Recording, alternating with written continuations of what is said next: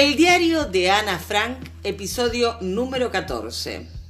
Viernes 23 de julio de 1943. Querida Kitty, de momento VIP ha vuelto a conseguir cuadernos, sobre todo diarios y libros mayores, que son los que necesita mi hermana, la contable. Otros cuadernos también se consiguen, pero no me preguntes de qué tipo y por cuánto tiempo. Los cuadernos llevan actualmente el siguiente rótulo, venta sin cupones. Como todo lo que se puede comprar sin cupones, son un verdadero desastre. Un cuaderno de estos consiste en 12 páginas de papel grisáceo de líneas torcidas y estrechas. Margot tiene pensado seguir un curso de caligrafía. Yo se lo he recomendado encarecidamente. Mamá me prohíbe que yo también participe por no arruinarme la vista, pero me parece una tontería. Lo mismo de que haga eso u otra cosa. Como tu única y como tú nunca has vivido una guerra, Kitty, y como a pesar de mis cartas tampoco te haces una idea clara de lo que es vivir escondido, pasaré a escribirte cuál es el deseo más ferviente de cada uno de nosotros para cuando volvamos a salir de aquí. Lo que más anhelan Margot y el señor Van Damme es un baño de agua caliente hasta el cuello durante por lo menos media hora. La señora Van Damme quisiera irse enseguida a comer pasteles. Dussel en lo único que piensa es en su Charlotte. Y mamá en ir a algún lado, sitio o algún tipo de sitio a tomar café. Papá iría a visitar al señor Bujujil, Peter iría al centro y al cine, y yo de tanta gloria no sabría por dónde empezar. Lo que más anhelo yo es una casa propia, poder moverme libremente y que alguien me ayude en la tarea, o sea, volver al colegio. VIP nos ha ofrecido fruta, pero cuesta lo suyo. ¿Y cómo? Uvas a 5 florines el kilo, groselias a 70 centavos el medio kilo, un durazno a 50 centavos, melón a 1,5 el kilo. Y luego pone en el periódico letras enormes. El alza de los precios es usura.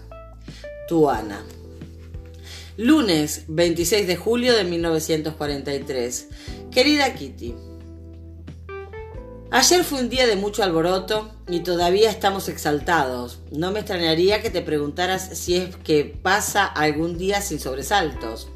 Por la mañana, cuando estábamos desayunando, sonó la primera prealarma, pero no le hacemos mucho caso, porque solo significa que hay aviones sobrevolando la costa. Después de desayunar, fui a recostarme un rato en la cama porque me dolía mucho la cabeza. Luego bajé a la oficina. Era alrededor de las 12 de la, 2 de la tarde a las dos y media. Margot había acabado con su trabajo de oficina. No había terminado aún de recoger sus bártulos cuando empezaron a sonar las sirenas, de modo que la seguía al piso de arriba. Justo a tiempo, porque menos de cinco minutos después de llegar arriba comenzaron los disparos y tuvimos que refugiarnos en el pasillo. Yo tenía mi bolsa para la huida bien apretada entre los brazos, más para tener algo a que aferrarme que para huir realmente. Porque de más, cualquier modo, no nos podemos ir, o en caso extremo la calle implica el mismo riesgo de muerte que un bombardeo. Después de media hora se oyeron menos aviones, pero dentro de casa la actividad aumentó. Peter volvió a su atalaya en el desván de la casa de adelante. Dussel estaba en la oficina principal. La señora se sentía más segura en el antiguo despacho de papá. El señor Van Damme había observado la acción por la ventana de la guardilla y también los que habíamos esperado en el descansillo nos dispersamos para ver las columnas de humo que se elevaban en la zona del puerto. Al poco tiempo todo olía a incendio y afuera parecía que hubiera una túpida bruma. A pesar de que un incendio de esa magnitud no es un espectáculo agradable, para nosotros el peligro felizmente había pasado y todos volvimos a nuestras respectivas ocupaciones. Al final de la tarde, a la hora de la comida, alarma aérea. La comida era deliciosa, pero al oír la primera sirena se me quitó el apetito. Sin embargo, no pasó nada, y a los 45 minutos ya no había peligro.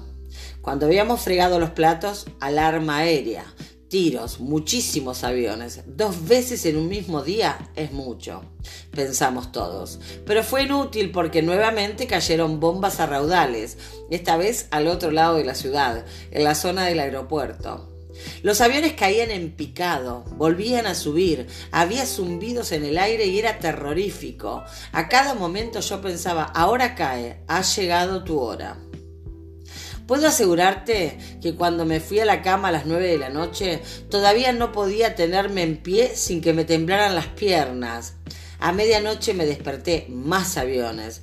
Dussel se estaba desvistiendo, pero no me importó. Al primer tiro salté de la cama totalmente despabilada. Hasta la una estuve metida en la cama de papá, a la una y media vuelta a mi propia cama. A las dos otra vez en la de papá, y los aviones volaban y seguían volando. Por fin terminaron los tiros y me pude volver a casa. A las dos y media me dormí. Las siete. Me desperté de un sobresalto y me quedé sentada en la cama. Van estaba con papá. Otra vez ladrones, fue lo primero que pensé. Oí que Van pronunciaba la palabra todo y pensé que se lo habían llevado todo. Pero no, era una noticia gratísima, quizás la más grata que hayamos tenido desde que comenzó la guerra. Ha renunciado Mussolini, el rey emperador de Italia se ha hecho cargo del gobierno. Pegamos un grito de alegría. Tras los horrores de ayer, por fin algo bueno y nuevas esperanzas. Esperanzas de que todo termine, esperanzas de que haya paz. Kugler ha pasado un momento y nos ha contado que los bombardeos del aeropuerto han causado grandes daños a las fábricas de aviones. Fokker. Mientras tanto, esa mañana tuvimos una nueva alarma aérea con aviones sobrevolándonos y otra vez prealarma. Estoy de alarmas hasta las narices, he dormido mal y no puedo concentrarme, pero la tensión de lo que pasa en Italia ahora nos mantiene despiertos y la esperanza por lo que pueda ocurrir de aquí a fin de año. Tu Ana. Jueves 29 de julio de 1943. Querida Kitty, la señora Vandal, Dussel y yo estamos fregando los platos y yo estaba muy callada, cosa poco común en mí y que seguramente les debería llamar la atención. A fin de evitar preguntas molestas, busqué un tema neutral de conversación y pensé que el libro Enrique, el de la acera de enfrente, cumplía con esa exigencia. Pero me equivoqué de medio a medio. Cuando no me regaña la señora Van me regaña el señor Dussel. El asunto era el siguiente. Dussel nos había recomendado este libro muy especialmente por ser una obra excelente. Pero a Margot y a mí no nos pareció excelente para nada. El niño estaba bien caracterizado, pero el resto, mejor no decir nada. Al fregar los platos hice un comentario de ese tenor y eso me sirvió para que toda la artillería se volviera contra mí. ¿Cómo quieres tú comprender la psique de un hombre? La de un niño aún podría ser. Eres demasiado pequeña para un libro así. Aún para un hombre de 20 años sería demasiado difícil. Me preguntó por qué nos habrá recomendado entonces el libro tan especialmente a Margot a mí. Ahora Dussel y la señora arremetieron los dos juntos. Sabes demasiadas cosas que no son adecuadas para ti. Te han educado de manera totalmente equivocada. Más tarde, cuando seas mayor, ya no sabrás disfrutar de nada. Dirás que lo has leído todos los libros hace 20 años. Será mejor que te apresures en conseguir marido o en enamorarte, porque seguro que nada te satisfacerá. En teoría ya lo sabes todo, solo te falta la práctica. No resulta nada difícil imaginarse cómo me sentí en aquel momento. Yo misma me sorprendí de que pudiera guardar la calma para responder. Quizá ustedes opinen que he tenido una educación equivocada, pero no todo el mundo opina como ustedes. ¿Acaso es buena educación sembrar cizaña todo el tiempo entre mis padres y yo? Porque eso es lo que hacen muchas veces. ¿Y hablarle de esas cosas a una chica de mi edad? Los resultados de una educación semejante están a la vista. En ese momento hubiera querido darles un bofetón a los dos, por ponerme en ridículo. Estaba fuera de mí de la rabia y realmente me hubiera gustado contar los días que faltaban para librarme de esta gente, de haber sabido dónde terminar. La señora Vandal es un caso serio. Es un modelo de conducta. ¿Pero de qué conducta? A la señora Van se la conoce por su falta de modestia, su egoísmo, su astucia, su actitud calculadora y porque nunca nada le satisface. A esto se le suman su vanidad y su coquetería. No hay más vuelta que darle. Es una persona desagradable como ninguna. Podría escribir libros enteros de ella y puede que alguna vez lo haga. Cualquiera puede aplicar un bonito barniz exterior. La señora es muy amable con los extraños, sobre todo si son hombres, y eso hace que uno se equivoque cuando la conoce poco. Mamá la considera demasiado tonta para gastar saliva en ella. Margot la considera demasiado insignificante y Pim demasiado fea, tanto por dentro como por fuera. Y yo, tras un largo viaje, porque nunca me dejo llevar por los prejuicios, he llegado a la conclusión de que es las tres cosas a la vez y muchísimo más. Tiene tantas malas cualidades que no sabría con cuál quedarme. Tu Ana. Martes 3 de agosto de 1943. Querida Kitty, la política marcha viento en popa. En Italia el partido fascista ha sido prohibido. En muchos sitios el pueblo lucha contra los fascistas y algunos militares participan en la lucha. ¿Cómo un país puede así seguir siéndole y haciéndole la guerra a Inglaterra? La semana pasada entregamos nuestra hermosa radio. Dussel estaba muy enfadado con Kugler porque la entregó en la fecha estipulada. Mi respeto por Dussel se reduce cada día más. Ya debe de andar por debajo de cero.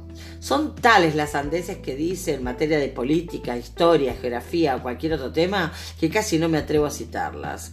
Hitler desaparece en la historia. El puerto de Rotterdam es más grande que el de Hamburgo. Los ingleses son idiotas porque no bombardean Italia de arriba a abajo, etcétera, etcétera. Ha habido un tercer bombardeo.